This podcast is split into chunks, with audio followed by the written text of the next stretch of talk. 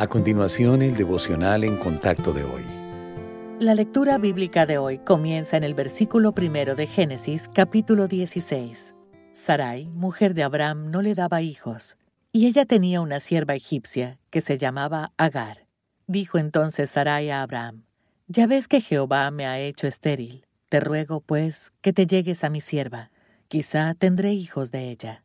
Y atendió a Abraham el ruego de Sarai. Y Sarai, mujer de Abraham, tomó a Agar, su sierva egipcia, al cabo de diez años que había habitado Abraham en la tierra de Canaán, y la dio por mujer a Abraham su marido.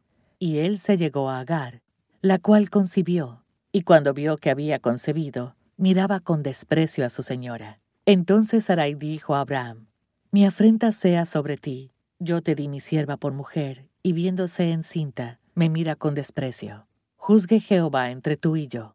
Y respondió Abraham a Sarai, He aquí, tu sierva está en tu mano, haz con ella lo que bien te parezca. Y como Sarai la afligía, ella huyó de su presencia. ¿Le ha dado Dios una visión que aún no se ha cumplido?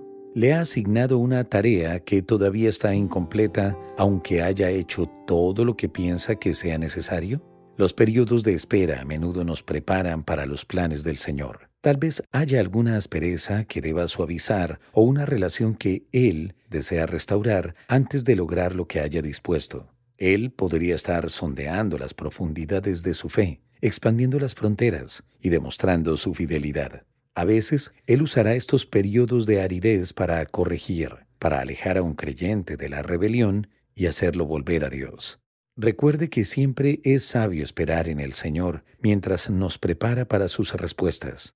En esos momentos debemos seguir orando y confiando, pero es vital abstenernos de actuar hasta que hayamos discernido la voluntad de Dios. Esto se aplica incluso a los consejos que hayamos buscado de otros creyentes. Dichos consejos pueden ser útiles, pero siempre deben ser llevados al Señor para su confirmación antes de actuar. Lo que no sea el plan de Dios hecho a la manera de Dios y en el tiempo de Dios equivale a confiar en uno mismo dependa del Espíritu Santo a la hora de decidir cómo proceder.